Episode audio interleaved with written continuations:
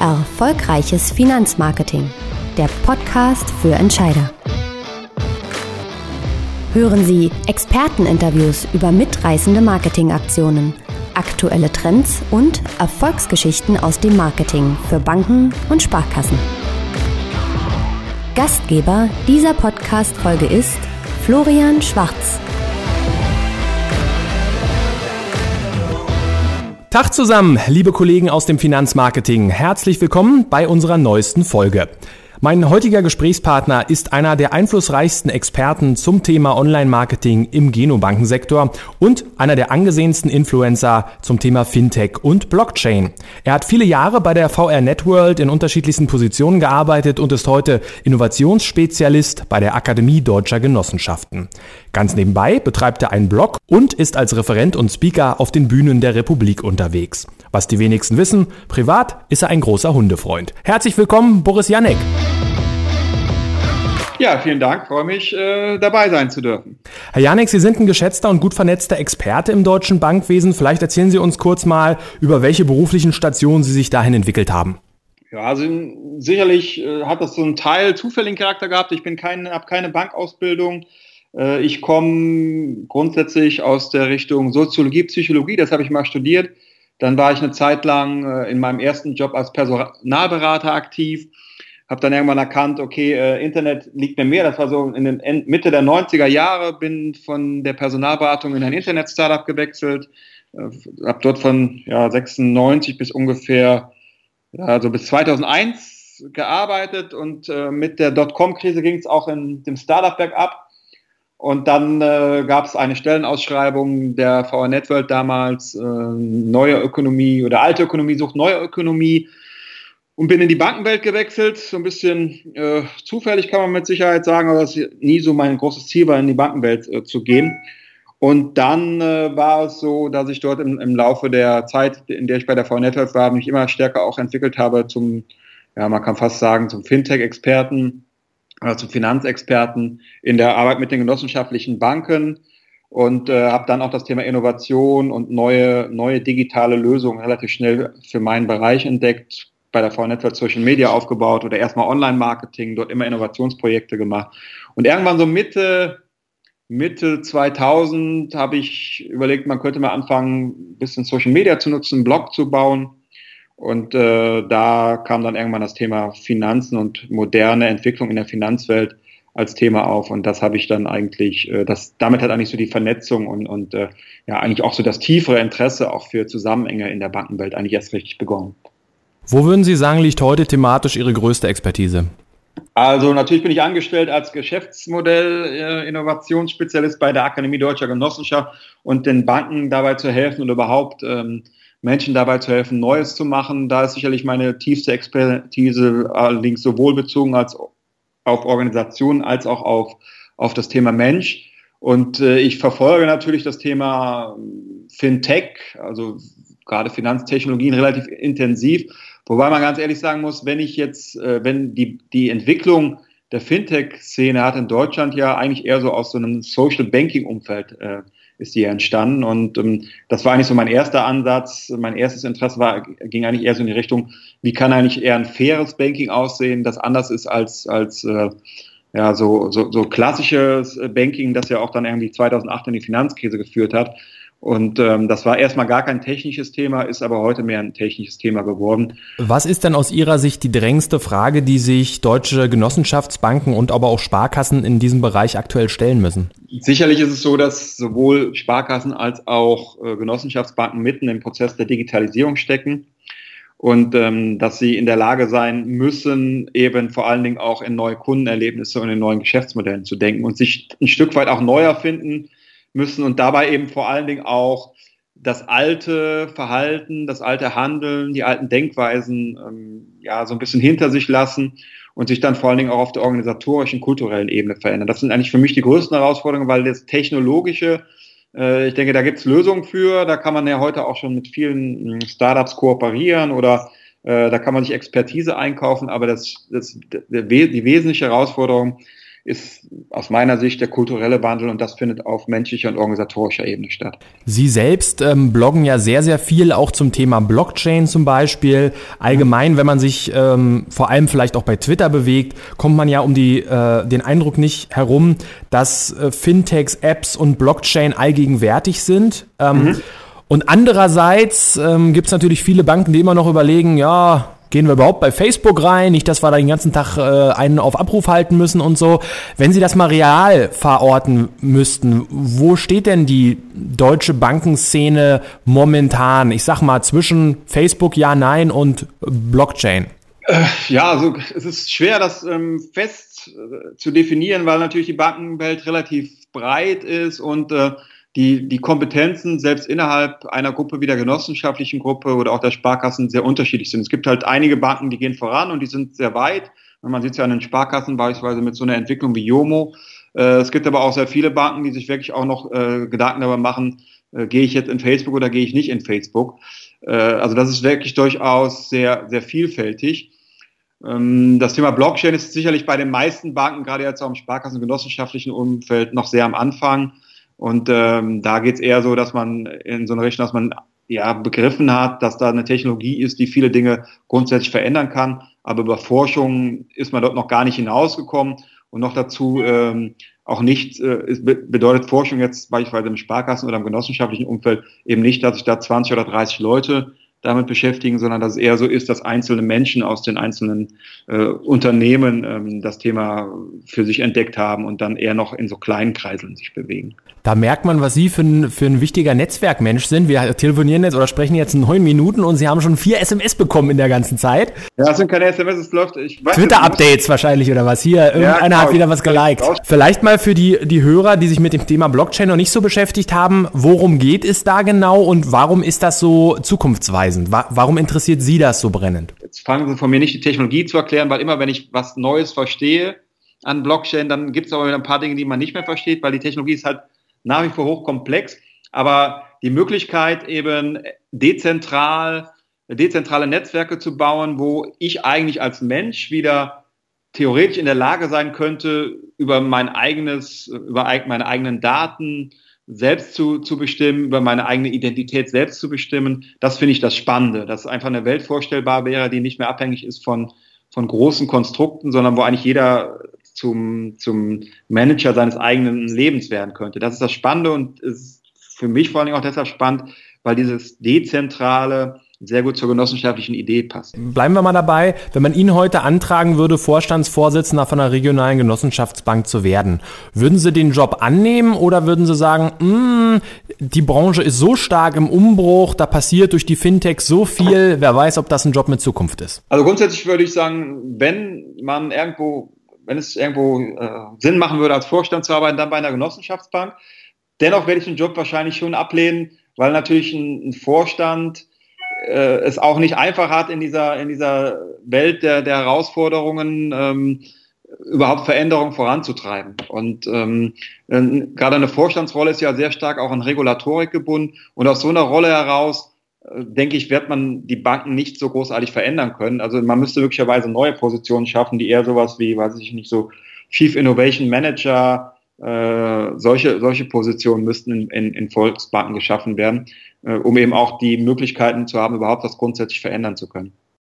Gut, dann spielen wir das Spiel mal weiter. Wenn Sie jetzt Chief Innovation Manager von so einer Genossenschaftsbank wären, was wären denn so die Weichen, die Sie als erstes stellen würden, um so ein Institut zukunftsfähig zu machen? Also in erster Linie ist es schon mal der erste Schritt, wenn man als, als Chief Innovation Manager hat man natürlich die Chance voranzugehen und als Führungskraft das vorzuleben und den Mut zu haben, ähm, sich in die Zukunft zu bewegen. Und äh, das ist sicherlich schon mal ein, äh, sicher ein gutes Signal für die Mitarbeiter. Und insofern würde ich äh, in erster Linie sehr schnell versuchen, auf einer menschlichen, auf einer organisatorischen Ebene versuchen, äh, meine Führungsprinzipien, meine Organisation, meine Kultur zu verändern. Das ist eine, das ist eine Kultur wert, in der ich eher die Menschen aus sich heraus die neuen Dinge machen lasse und weniger hierarchisch arbeite und eben auch die Kompetenzen und die Fähigkeiten meiner Menschen vor allen Dingen in der Schnittstelle nutzen würde. Insofern Organisationsveränderung wäre für mich erstmal das Wichtigste. Ähm, und erst dann, wenn das gelungen ist oder wenn dort die Schritte gemacht worden sind, dann kann ich auch in Richtung technologische Themen und andere Dinge äh, denken. Hm. Also eher sogar die weichen Faktoren, ne? Ja, also die Weichen sind für mich ganz entscheidend, weil natürlich die Banken sehr stark aus einer, aus einer Welt kommen, die sehr stark durch Hierarchien geprägt ist, die sehr stark auch durch das Vermeiden von Risiken, durch Ängste geprägt sind. Ähm, vielleicht auch zum Teil aus einer Richtung, dass man irgendwie äh, gar nicht an allen Stellen miteinander geht, sondern möglicherweise auch inter, intern nicht das Vertrauen füreinander hat.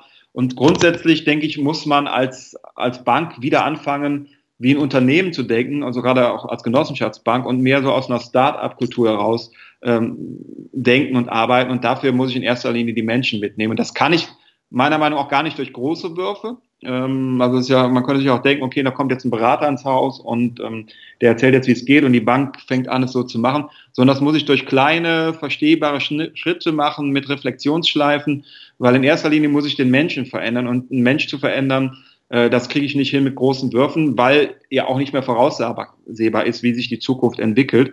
Und ich ja als erstes möglicherweise auch erstmal klären muss, dass die Menschen lernen, in einer Zeit zu leben, in der es eben Optionen gibt, die man eingehen können muss zu bestimmten Zeiten, aber wo es keinen, keinen richtigen Weg gibt oder keinen Plan gibt, der einem sagen kann, das mache ich jetzt in den nächsten Jahren. Dafür ist einfach die Komplexität außerhalb viel zu groß und ich muss einfach ganz anfangen, komplett neu zu denken an fast allen Stellen, äh, die ich heute im Unternehmen äh, habe. Bleiben wir mal bei einem anderen weichen Faktor, die Verwurzelung in der Region. Stellt ja den Markenkern der Genossenschaftsbanken und natürlich auch der Sparkassen dar. Wie passt ja. denn diese regionale Abgrenzung zu den unendlichen Weiten des World Wide Web? Also das World Wide Web ähm, wird in der nächsten Phase ganz klar auch, also wenn man jetzt zum Beispiel diese, äh, die, die heutigen Technologien sieht, ähm, 3D-Druck etc., äh, dann bin ich mir ziemlich sicher, dass viele Dinge wieder zurück in die Region kommen. Also ich brauche keine großen, äh, keine großen Industriegebiete mehr, ich brauche keine großen Fabriken mehr, um Autos oder ähnliche Dinge zu erstellen, sondern es wird durch 3D-Druck und ähnliche Technologien ähm, wird sehr viel mehr auch in den, in den Regionen wieder gemacht werden können. Also der Mensch ist halt ist verwurzelt, der Mensch lebt irgendwo und die Digitalisierung ist eine Chance, um die klassischen Dinge die eben in, in, den Regionen entstanden sind, eben neu zu machen und anders zu denken. Und äh, ich denke, dass gerade auch, wenn man so eine andere Philosophie hat als die, die jetzt in Silicon Valley äh, stattfindet, dass man eben auch über Mit Mitgliedschaftsmodelle ähm, sehr viele neue Dinge in den Regionen schaffen kann, bis hin zu, wer weiß, ob wir in 10, 15, 20 Jahren überhaupt noch Geld brauchen und äh, vielleicht ganz andere Arten von, von Ökonomie und Austausch äh, stattfinden als heute. Das sind ja sehr, sehr ähm, mutige Denkansätze. Wenn Sie das so in den Genossenschaftsbanken ähm, ja, diskutieren, wie sind denn die Reaktionen, sag ich mal, in, in der Eifel, wenn Sie da die Ideen aus dem Silicon Valley äh, reinbringen? Also Eifel ist jetzt, äh, muss man ganz ehrlich sagen, gerade in der Eifel sitzen mit die unternehmerischsten Genossenschaften, weil da natürlich auch ein gewisser Druck da ist, äh, sich neu zu erfinden. Und ähm, da sitzen wirklich auch Genossenschaftsbanken, die erkennen, dass sie sich neu erfinden müssen und die auch sehr umtriebig sind und ähm, beispielsweise auch sehr stark neue Genossenschaften gründen für Energie, ähm, für für lokale ähm, ja so Altenversorgung etc. Insofern sitzt da, sitzen da schon sehr unternehmerisch denkende Menschen. Was oft schwerfällt, ist die Übertragung der genossenschaftlichen Werte in wirklich so ein, ja, also ich nenne das ganz gerne in so ein, so ein digitales Wertschöpfungsmodell. Also, dass man einfach sagen könnte, na, wie würde es denn aussehen, wenn ich eigentlich so ein Airbnb oder so ein Uber, also diese, diese Digitalunternehmen, wenn ich die genossenschaftlich denken würde und wenn ich die genossenschaftlich konzipieren würde. Und da fehlt oft so ein bisschen die Fähigkeit, hier die Übertragungsleistung hinzubringen. Also man erkennt gar nicht, wie wichtig möglicherweise eine genossenschaftliche Idee wäre, um auch ein Gegenmodell zu einer Ökonomie zu, zu entwickeln, die ja heute schon eher in so eine Richtung geht, dass ähm, eigentlich immer mehr Menschen immer weniger haben und, und das also eine, eine Einkommensumverteilung, die wird ja durch die Digitalisierung eher noch schlimmer, als es ohne Digitalisierung war. Uber und Airbnb, das sind ja amerikanische, international tätige Konzerne. Wie kann sich denn ein regionales Kreditinstitut kommunikativ behaupten, wenn es im Netz eben plötzlich nicht nur mit lokalen Wettbewerbern, sondern mit Anbietern auf dem ganzen Planeten sich messen lassen muss? Also da helfen natürlich die, die sozialen Medien. Ähm, also die das ist nun mal einfach die Kommunikationsmethode äh, der Moderne. Das geht schneller, ich kann viel näher am Kunden dran sein und am Ende des Tages ähm, viel weniger Geld und mit sehr viel weniger Aufwand. Und das ist natürlich auch eine Chance, wieder in, in das Mindset der Kunden zu kommen, um neue Dinge zu machen, um nochmal diesen Bogen in Richtung Silicon Valley zu, zu suchen. Ich glaube, dass die Banken in Verbindung mit den, mit den Regionen, also mit den regionalen Städten, auch eine Aufgabe haben, dort Gegenmodelle zu entwickeln, weil sie teilweise ja auch in einem, Bo einem Boot sitzen. Bei den Sparkassen sieht man das ja ganz schön. Ähm, wenn jetzt irgendwie vor Ort die Leute, die Unternehmen eben oder die Hotels aussterben, dann kann sich eine Stadt durchaus mit einer Bank zusammen überlegen, äh, gäbe es nicht ein Gegenmodell zu Airbnb ähm, oder, oder anderen dieser Modelle, die ja letztendlich Regionen ausbluten lassen, äh, wo wir gemeinsam mit einer Bank oder nehmen wir mal an, mit einer Genossenschaft was, was, was äh, machen können. Da gibt es ja auch Bewegungen weltweit, dass in USA beispielsweise in Städten äh, so genossenschaftliche Taxi-Apps entstehen. Und äh, da gibt es schon sehr viel schöne Möglichkeiten, Digitalisierung zu nutzen, um sich als Unternehmen auch ähm, weiterhin zu behaupten und letztendlich hat man natürlich auch ganz andere Kostenstrukturen, wenn man die digitalen äh, Verfahren, äh, Marketing, Kommunikation etc. nutzt. Dieses Sharing Economy, dass man eben verschiedene Angebote sich sozusagen teilt, auch vielleicht vor Ort teilt, das passt ja eigentlich hervorragend zum genossenschaftlichen Ansatz. Kennen Sie denn schon echte Erfolgsbeispiele hier bei uns in Deutschland, wo man sagt, da funktioniert das schon, da macht schon eine Bank XY ähm, mit der Kommune was oder vor Ort was, äh, was sozusagen hier beispielhaft ist? Na, also gut, da kann man natürlich die, die Volksbank Bühler äh, erwähnen, die als erste äh, das war ja damals auch noch eins meiner Projekte, Crowdfunding-Plattform ins Leben gerufen hat. Diese Crowdfunding-Plattform äh, die funktionieren inzwischen ganz gut. Ich glaube, über 80 Volks- und Raiffeisenbanken machen das inzwischen. Und äh, da ist es auch oft so, dass dort relativ schnell die Kommunen erkennen, dass das ist, was man, dass das was ist, was man gemeinsam machen könnte. Jetzt äh, ist man noch nicht in Richtung Crowd-Investing gegangen, aber ich glaube, das wird auch noch, beziehungsweise ich bin mir ziemlich sicher, das wird auch noch eine Frage der Zeit sein, äh, dass hier auch die Kreativität, auch mit dem Druck, der in den Regionen entstehen wird, größer werden, dass man auch wieder enger äh, zusammenrücken werden. Ansonsten gibt es viele Genossenschaftsbanken, die in bestimmten Bereichen äh, oder auch andere Banken, äh, Sparkassen, die in bestimmten Bereichen äh, dort schon Dinge gemacht haben, die jetzt so insgesamt noch gar nicht so populär sind, weil man möglicherweise eben auch nicht diese Marketing-Power hat, die, die dann eher ähm, große Unternehmen haben, die dann eben aus kleinen Dingen mehr machen, als sie eigentlich sind. Haben Sie da ein Beispiel? Äh, bezogen, was die, was die Banken machen oder wo die Marketing-Power dahinter steht? Nee, also äh, was die Banken machen, also mal so ein, so ein richtiges Umsetzungsbeispiel. Also die Westerwaldbank zum Beispiel ist eine Bank, die so eine Art Coworking Space vor Ort einrichtet, ähm, wo wir zum Beispiel als ADG auch so ein bisschen mit dabei sind, äh, dass man vor Ort eben das, was heute in Städten stattfindet, äh, austauscht, äh, dass da Leute auch gemeinsam arbeiten können und ähm, Startups oder Jungunternehmer dort auch Möglichkeiten finden, letztendlich Büros zu mieten. Also in solche Richtung geht zum Beispiel die Westerwaldbank. Ich weiß, dass die Volksbank Mittweida sich zumindest aus forscherischer Perspektive mit dem Thema Blockchain beschäftigt. Ähm, wir haben ja auf höherer Ebene haben wir diese Hackathons, äh, wo Genossenschaftsbanken an neuen Ideen arbeiten, zusammen mit Fiducia, GRD, DZ Bank und ADG. Ähm, also es sind sehr, sehr viele einzelne Initiativen. Es sind auch übergeordnete Initiativen, wobei ich immer ein großer Fan dieser, dieser Grassroots-Initiativen bin, weil letztendlich das, was die genossenschaftlichen Gründer gemacht haben, war ja Sozialunternehmertum und da müssen die Banken gerade die Genossenschaftsbanken viel mehr hin zurück. Klar, soziales Unternehmertum viel für die Region tun, haben wir gerade schon drüber gesprochen. Äh, wenn man jetzt mal den Produktvertrieb konkret anschaut, die Banken müssen ja auch Geschäft machen. Ähm, ja. Da, da sehen sie sich ja einer relativ großen Herkulesaufgabe gegenüber. Ja. Ne? Sie müssen einen konsequenten Omnikanalansatz meistern, ihr Filialnetz umgestalten, Organisation ja. und IT-Infrastruktur modernisieren, Marke, Alleinstellungsmerkmale stärken und jetzt eben auch noch soziales Unternehmertum. Ähm, können denn regionale Kreditinstitute diese Herkulesaufgabe überhaupt meistern? Ja, dieses Solidaritätssystem in der Genowelt, in der Sparkenwelt ist ja ähnlich. Das dass man ja eigentlich zentrale Partner hat, die einem bei, bei vielen Themen helfen. Ähm, man nennt so eine Rechenzentrale, also dieses, man hat ja im Prinzip dort auch dieses Subsidiaritätsprinzip.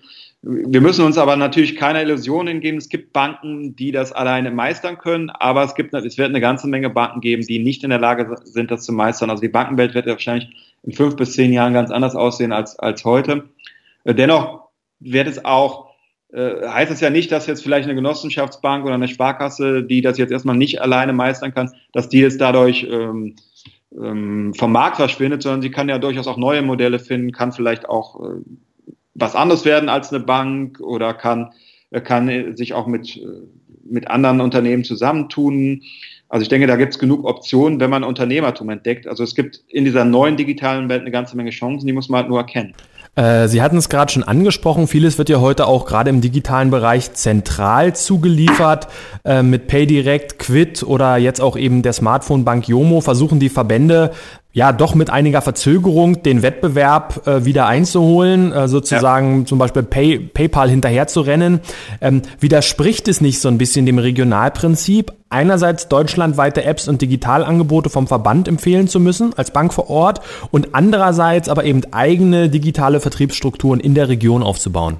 Ja, also am ersten Blick widerspricht sich das natürlich. Das ist definitiv so. Ähm dass das natürlich an manchen Stellen erstmal erklärungsbedürftig ist. Die Sparkassen äh, mit ihrem Jomo haben ja da auch ein Konstrukt, das sich ja auch nicht jedem sofort erschließt, dass man ja eigentlich ähm, sich eine bundesweite App runter, runterlädt und dann aber ja doch Teil einer Sparkasse ist, die, die bei diesem Jomo-Prinzip mitmacht. Auf der anderen Seite ist es eben schwierig, solchen ja, fast basisdemokratischen Unternehmen und Unternehmensgruppen irgendwie zu sagen, jetzt machen alle, es einigen alle sich auf eine, auf eine digitale Initiative, wie beispielsweise Jomo, weil natürlich die, wie ich am Anfang schon gesagt habe, das Spektrum dessen, wie weit man mit Internet und Digitalisierung ist, relativ weit auseinander geht. Und am Ende sind es Menschen, die Entscheidungen treffen müssen.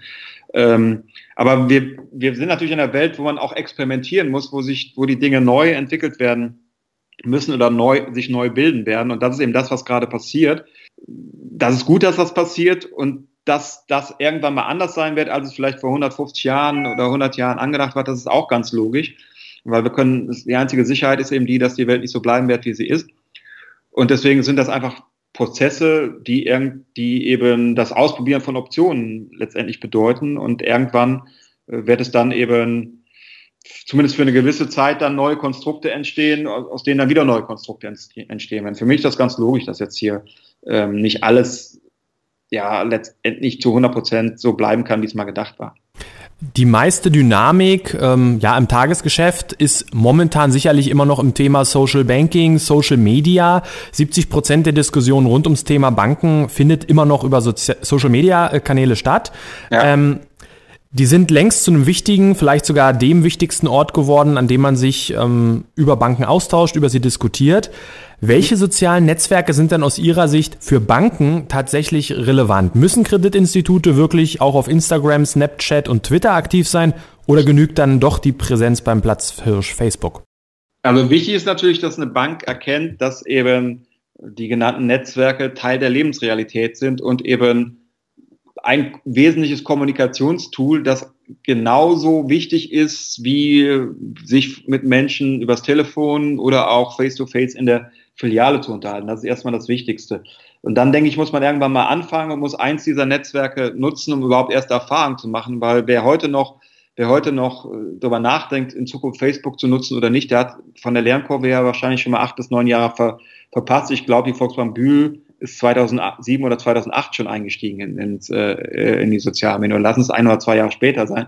Die haben eine Lernkurve, die wesentlich, wesentlich, äh, ähm, ja, also die sind einfach wesentlich weiter und ein Unternehmen, das heute einsteigt, das wird schwer, wird sich damit schwer tun, entsprechend die Veränderungen hervor, hervorzubringen.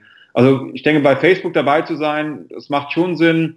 Twitter ist eben etwas, wo ich denke, naja, das muss man, das kann man machen, aber das hat keine große Wirkung. Äh, WhatsApp ist bei vielen Banken ja schon ganz normal, dass sie es, dass sie es in der Kundenkommunikation einsetzen. Ähm, aber ich denke, momentan, wer bei Facebook, also bei Facebook muss man dabei sein, bei den anderen hängt es letztendlich von der Bank und der, und dem, der Kundschaft und der Strategie letztendlich ab. Welche Bankthemen laufen denn in den sozialen Netzwerken besonders gut? Und von welchen sollten Kreditinstitute lieber die Finger lassen? Ja, ich muss ganz ehrlich sagen, wenn ich jetzt mein äh, Social Media Verhalten nehme, dann bin ich eigentlich fast zu, ja, fast zu 90 Prozent inzwischen bei Twitter unterwegs. Also mir persönlich ähm, bringt jetzt Facebook nicht mehr so viel und, und ähm, klar, dann gibt es da sowas wie, klar nutzt man die ganzen anderen sozialen Medien auch, aber man ist nicht so viel in diesen unterwegs.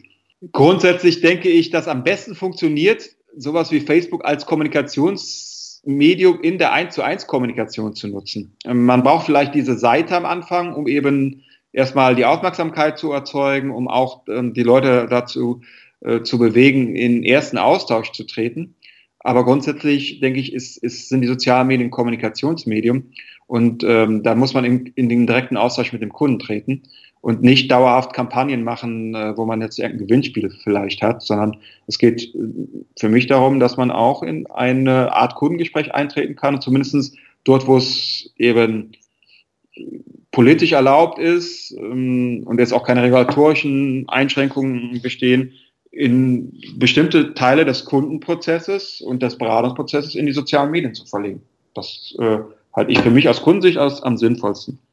An welchen Kennzahlen kann ich als Bank denn den Erfolg von meinen digitalen Aktivitäten beispielsweise in den sozialen Netzwerken festmachen? Ja, klar gibt es natürlich erstmal die klassischen, dass man einfach äh, guckt, wie viel, wie viel Fans hat man gewonnen und äh, wie, wie oft wird ein Beitrag kommentiert und, und äh, wie oft wird er geteilt. Das sind sicherlich am Anfang erstmal äh, we wesentliche äh, Daten, ähm, durch die ich mich dann nach vorne entwickeln kann. Aber irgendwann muss ich natürlich auch mal sagen, wie oft äh, bin ich mit einem Kunden konkret in Kontakt getreten, ähm, wie viel Leads habe ich vielleicht sogar erzeugt? Und irgendwann vielleicht sogar mal äh, ist es mir gelungen, über ein, über, über soziale Medien auch ein Produkt äh, zumindest so weit anzubahnen, dass eigentlich nur noch der Abschluss irgendwo äh, in, in der Filiale oder sowas stattgefunden hat, weil wir sind ja jetzt in, wir sind ja eigentlich schon im Chatbot-Alter äh, Zeitalter, wo man ja eigentlich sogar schon über, über soziale Medien äh, wesentlich mehr machen kann, als eben nur reden. Man könnte ja theoretisch mal gesetzliche Rahmenbedingungen mal außer Acht gelassen, äh, auch Abschlüsse über soziale Medien machen. Aus Kostengründen werden immer mehr Filialen geschlossen. Das hat sicherlich auch ähm, mit den laufenden Fusionen zu tun, äh, mit der Niedrigzinsphase zu tun. Ähm, wie können Banken denn das Internet nutzen, um ihren Kunden zumindest eine gefühlte Präsenz und Nähe im Geschäftsgebiet zu vermitteln, obwohl sie ihr Filialnetz eigentlich ausdünnen? Man muss natürlich die Dinge parallel äh, betrachten. Also jetzt äh, ist es ja oft so, dass Filialen äh, geschlossen werden und vorher hat man sich keine Gedanken gemacht, wie man denn im Vorfeld eigentlich schon die, die, die Kontaktnähe ähm, so verengen kann, dass vielleicht eine geschlossene Filiale gar nicht so sehr gar nicht so sehr ähm, zu, zu, dramatischen, äh, ja, zu dramatischen Reaktionen der Menschen äh, vor Ort ähm, führt. Und deswegen denke ich, ist es eigentlich wichtig, alle Kunden möglichst früh an soziale Medien heranzuführen und ihnen zu zeigen, wir können mit sozialen Medien eigentlich viel schneller, viel näher an dir dran sein und wir reagieren auch, wenn du uns über Facebook oder WhatsApp mal eine, eine, Boot, eine Message äh, sendest. Und vielleicht kommen wir sogar zu dir nach Hause äh, in, in, in dem Fall. Insofern denke ich, ähm, muss man eben alle Filialsschließungen und alles, was dort im nächsten Monat noch kommen wird, einfach so vorbereiten, dass man im Vorfeld Ersatz schafft. Und das hat natürlich auch viel damit zu tun, dass man Menschen äh, an, an Medien heranführt, dass man ihnen auch Ängste nimmt, äh, dass man sie vielleicht, äh, wenn sie älter sind, auch, auch schult. Und natürlich dann, wenn es dann soweit ist, auch, dass das dann auch funktioniert, diese Kontaktherstellung. Also ich glaube, also ich bin der, feste, der festen Überzeugung, dass die Banken aufhören sollten zu denken, dass sie die Filialen unbedingt brauchen, es ist wahrscheinlich heute schon so, dass äh, wesentlich mehr, oder das heißt wahrscheinlich ziemlich sicher, dass wesentlich mehr an anderen Kanälen passiert und dass die Filiale äh, vielleicht gar nicht mehr so der hohe Grad, den hohen Grad der Wertschöpfung hat, außer dass vielleicht die Unterschrift dort stattfindet, aber die anderen Sachen finden schon lange woanders statt. Mhm. Immer mehr Hauptstellen äh, werden digital aufgemotzt. Äh, man will da wahrscheinlich vor allem image-technisch ein bisschen Wirkung zeigen. Was denken Sie, wie wirkt das auf die Kunden? Einerseits werden Filialen geschlossen, andererseits wird die Hauptstelle mit 70 Touchpanels ausgestattet und ja. jeder Berater kriegt ein iPad in die Pfote. Äh, wie wirkt das auf, auf die Bankkunden? Also grundsätzlich könnte man, könnte man das natürlich auch als, ein, als ein, ein, eine Möglichkeit verstehen, den, den Menschen heranzuführen, dass die Zukunft ähm, eigentlich eher, der Bankkontakt der Zukunft eigentlich eher ein technikgetriebener ist. Grundsätzlich bin ich jetzt kein Freund, also man redet ja dann über Filiale der Zukunft, äh, jetzt zu sagen, wir starten jetzt die Filiale mit irgendwelchen technischen Geräten aus, damit die Filialen bleiben oder äh, wir waren jetzt diese Selbstbedienungsfilialen, das finde ich ähm, ist alles so ein bisschen Alibi-mäßig. Ich glaube auch nicht, dass das die Lösung ist. Ähm, wir werden wesentlich weniger Filialen haben. Filialen werden andere Funktionen haben. Äh, und man wird sie nicht, man muss sie meiner Meinung nach nicht künstlich am Leben erhalten. Äh, man könnte sich ja auch irgendwie vorstellen, äh, jeder Mitarbeiter ist eine Filiale und geht halt dann zu seinem Kunden hin, wo er, wo er gerade wo er gerade wünscht, dass, dass der Mitarbeiter hingeht. Dann könnte man die Filialen grundsätzlich auch alle abschaffen und der Mitarbeiter könnte von zu Hause aus arbeiten. Und das könnte ja, und ich könnte vielleicht sogar noch eine viel größere Filialdichte damit eigentlich fast so im, im, im Gedacht erzeugen, weil ich vielleicht 100, 240 Mitarbeiter habe oder 300 Mitarbeiter, die immer dahin gehen, wo der Kunde, äh, wo der Kunde sich das wünscht. Also insofern halte ich diese Filialkonzepte der Zukunft, also da bin ich kein Freund von. Ich glaube, dass das ist, das ist an vielen Stellen vergebene Liebesmühe. Man kann aus einer Filiale einen Kaffee machen, das kann man alles gerne machen, aber jetzt irgendwelche technischen Geräte da reinzustellen oder auch so Sachen zu machen, äh, dass man sagt, wir haben jetzt eine Videofiliale und der Kunde kommt jetzt in eine SB-Filiale und kommuniziert da über Video mit einem, mit einem Berater, der irgendwo anders sitzt. Da kann ich auch mit einem Fernsehgerät oder mit meinem iPhone machen. Also insofern sind das alles Sachen, die sich mir nicht erschließen. Mhm. Was, was, sollte, was sollten die Institute denn stattdessen tun? Ja, also meiner Meinung nach sollten sie die, die Menschen früh genug darauf dahin führen, dass sie, dass die meisten Dinge über inzwischen über auch zukünftig über digitale Technologien erfolgen können. Also ähm, der, der Robo-Advisor wird ein Thema werden. Selbst Beratung wird technologisch stattfinden. Das kann ja heute demnächst wahrscheinlich ein, äh, ein Siri oder ein Amazon Echo oder wie auch immer ähm, dass man den Menschen aber natürlich vielleicht auch klar macht, okay, es gibt aber im Hintergrund auch noch Menschen, die machen das, das Storytelling oder die geben dir Sicherheit dabei, dass die Entscheidungen, die, die du getroffen hast auf Basis von irgendwelchen äh, technischen Instrumenten, dass die die richtige ist. Und man sollte die Leute eher darauf vorbereiten, dass, dass, äh, dass die Filialen in Zukunft eben ja auch fast gar nicht mehr finanzierbar sind für die meisten Menschen. Also muss man, man sollte schon ehrlich mit den Menschen sein. Selbst wenn ich, ich also ich folge mal Ihrem Gedankenspiel und sage, okay, also wir haben fast keine Filialen mehr in der Region, eine vielleicht noch oder meinetwegen wirklich nur mobile Berater unterwegs. Ähm, ich soll mein Geschäft im Internet abwickeln, soweit so gut, kriege meine Kunden auch dahin. Im Internet tummeln sich natürlich noch äh, hunderte andere Anbieter, auch nationale Anbieter, internationale Anbieter. Ich selbst als Genossenschaftsbank oder Sparkasse bin aber eigentlich nur in meinem Landkreis vielleicht aktiv ne, und darf auch teilweise darüber hinaus gar kein Geschäft machen. Äh, ja. Wie kann man denn dieses Problem umschiffen, dass ich eigentlich sozusagen regional eingeschränkt bin, regional vor Ort, aber gar nicht mehr wirklich präsent bin?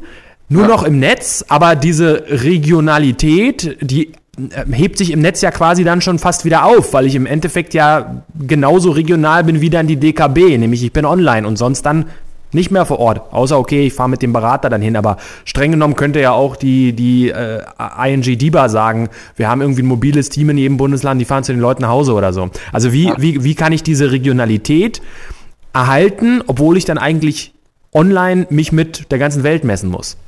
Ja, die Regionalität erhalte ich beispielsweise durch sowas wie Crowdfunding vor Ort. Ne? Also ähm, das wäre eine Möglichkeit. Ähm, da, das sind ja immer noch Dinge, äh, womit ich, also es geht ja eigentlich äh, dabei darum, auch der Region in bestimmter Weise zu helfen, ähm, Neues zu entwickeln. Und das würde ich ja nach wie vor tun. Also ich glaube, dass das auch nicht, äh, das ist jetzt auch nicht das Prinzip, äh, also auch eine ING DIBA äh, das auch nicht könnte äh, oder auch nicht wollte, weil sie einfach nicht auf solche Regionen ausgerichtet ist.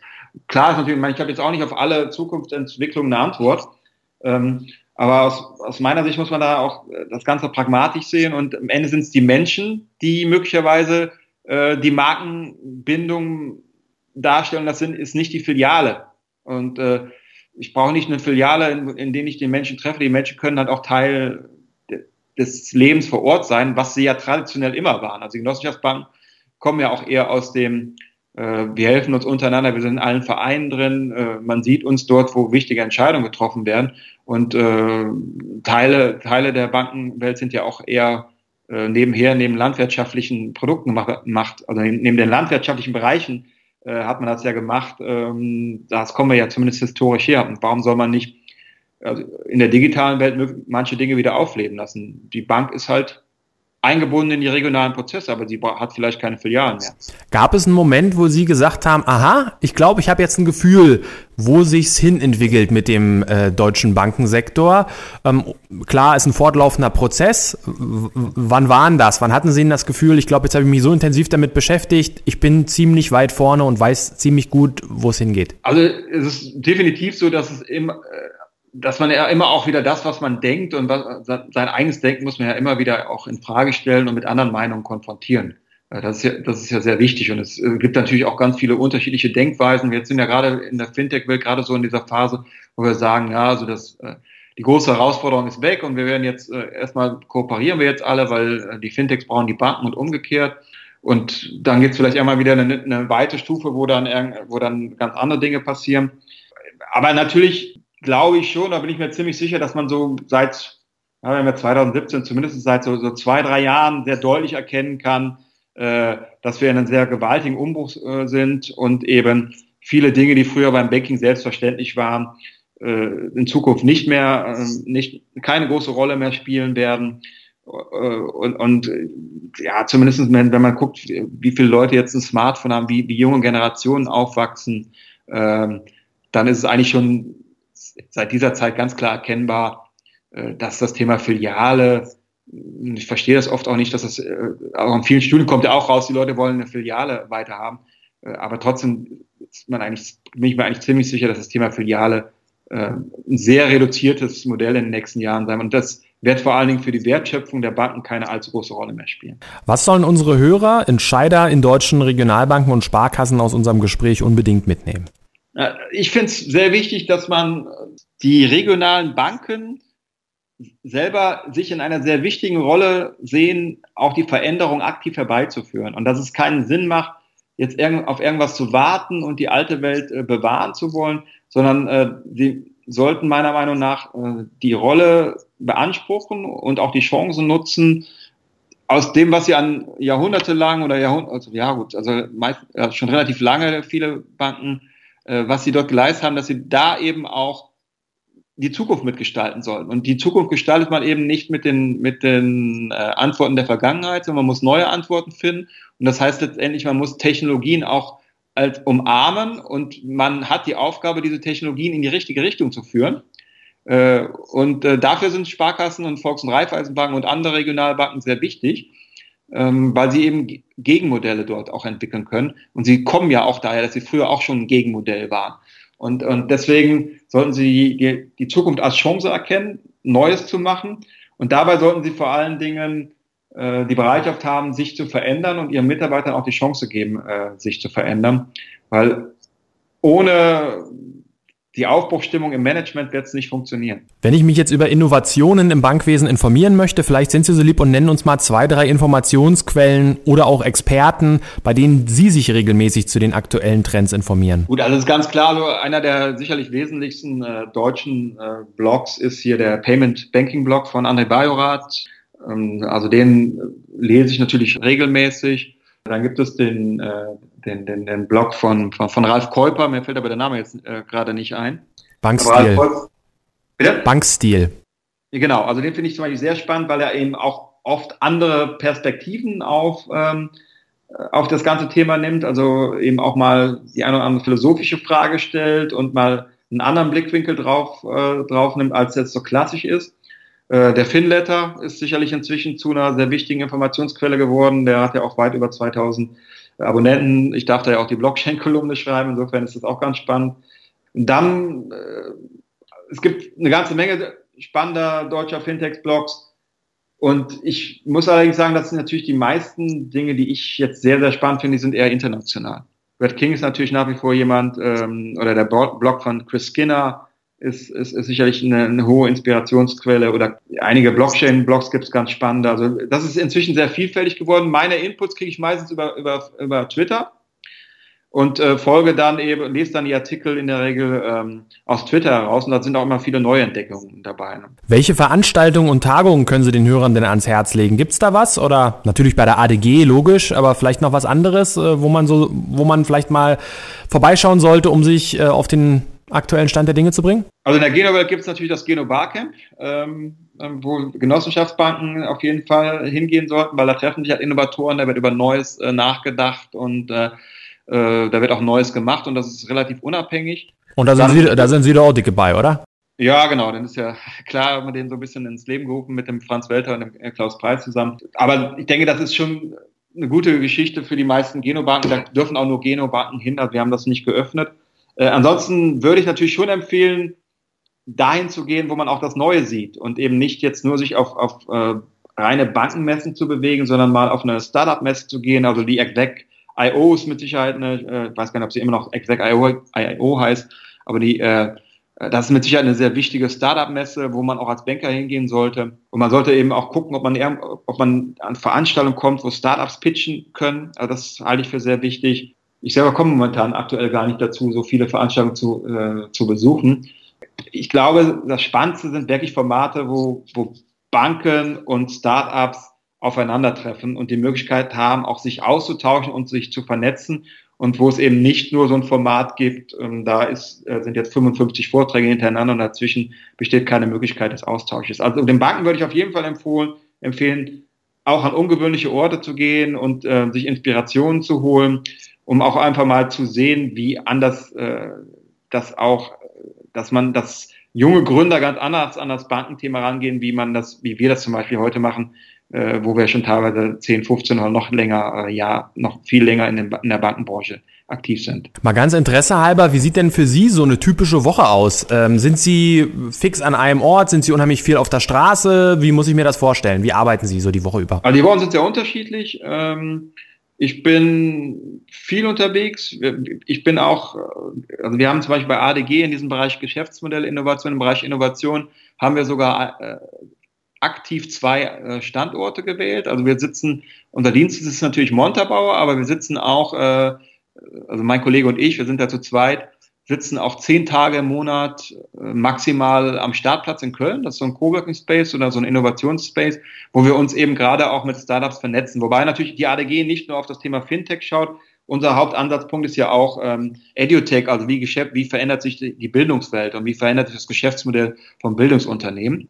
Äh, aber dieser Startplatz und solche Coworking Spaces, ähm, die sind einfach ein Fundus an Inspiration, ein Fundus an, an Kooperation und Vernetzungsmöglichkeiten. Weil es ist ja auch ganz klar, dass man, ähm, also wenn alle guten Mitarbeiter dieser Welt oder alle, alle guten Leute dieser Welt in unserem Unternehmen arbeiten würden oder auch in, in irgendeiner Bank arbeiten würden, dann müsste man das nicht machen. Aber die Wahrscheinlichkeit ist ja relativ gering und man, man trifft an solchen Orten einfach unheimlich viele inspirierende Leute, äh, man kommt auf neue Ideen, man kann Dinge gemeinsam machen, man hat unheimlich viel Unternehmertum da und das ist, äh, das ist, ist so ein Kern dessen, was wir, was wir tun und darüber hinaus äh, bin ich natürlich auch bei Banken und versuche auch auf Veranstaltungen zu sein. Da muss ich ganz ehrlich sagen, es kommt momentan aber absolut zu kurz. Also ich war jetzt eigentlich dieses Jahr äh, fast auf noch keiner äh, spannenden Veranstaltung, nur um so, äh, ja, so, um mich zu vernetzen.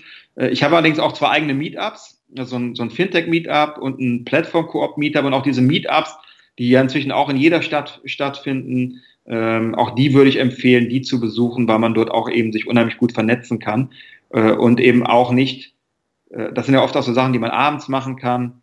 Und äh, ich bin jetzt auch nicht der Meinung, dass man jetzt nur unterwegs sein sollte auf irgendwelchen äh, Veranstaltungen, sondern dass es auch Sinn macht, äh, dass ähm, ja, so ein bisschen, ja, so thematisch einzustreuen, immer wieder mal zu machen. Und zu Hause ist ja auch ganz schön, ne? Das muss ich ganz ehrlich sagen. Also ich meine, ich bin jetzt auch nicht mehr, ich bin ja kein 25, 30-Jähriger. Ich glaube, wenn ich, wenn ich 30 wäre, wäre ich, wäre ich noch mehr unterwegs, aber ich bin gern zu Hause, ich gehe gern mit dem Hund äh, raus und ich bin gern bei meiner Frau.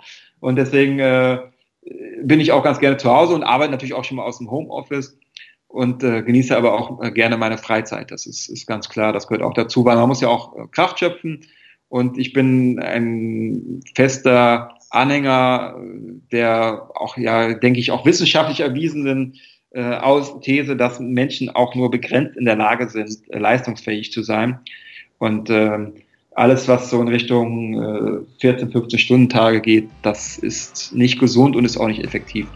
Das ist doch eine schöne Überleitung ins Wochenende. Es ist Freitagnachmittag. Wir beide hatten ein sehr inspirierendes Gespräch. Ganz ja. herzlichen Dank, Boris Janek, für die in äh, vielen interessanten Inputs, die Sie uns geliefert haben. Und bis bald mal wieder. Das war Erfolgreiches Finanzmarketing, der Podcast für Entscheider. Weitere Folgen und innovative Vertriebs- und Marketingkampagnen für Banken und Sparkassen finden Sie unter www.finanzmarketing-podcast.de.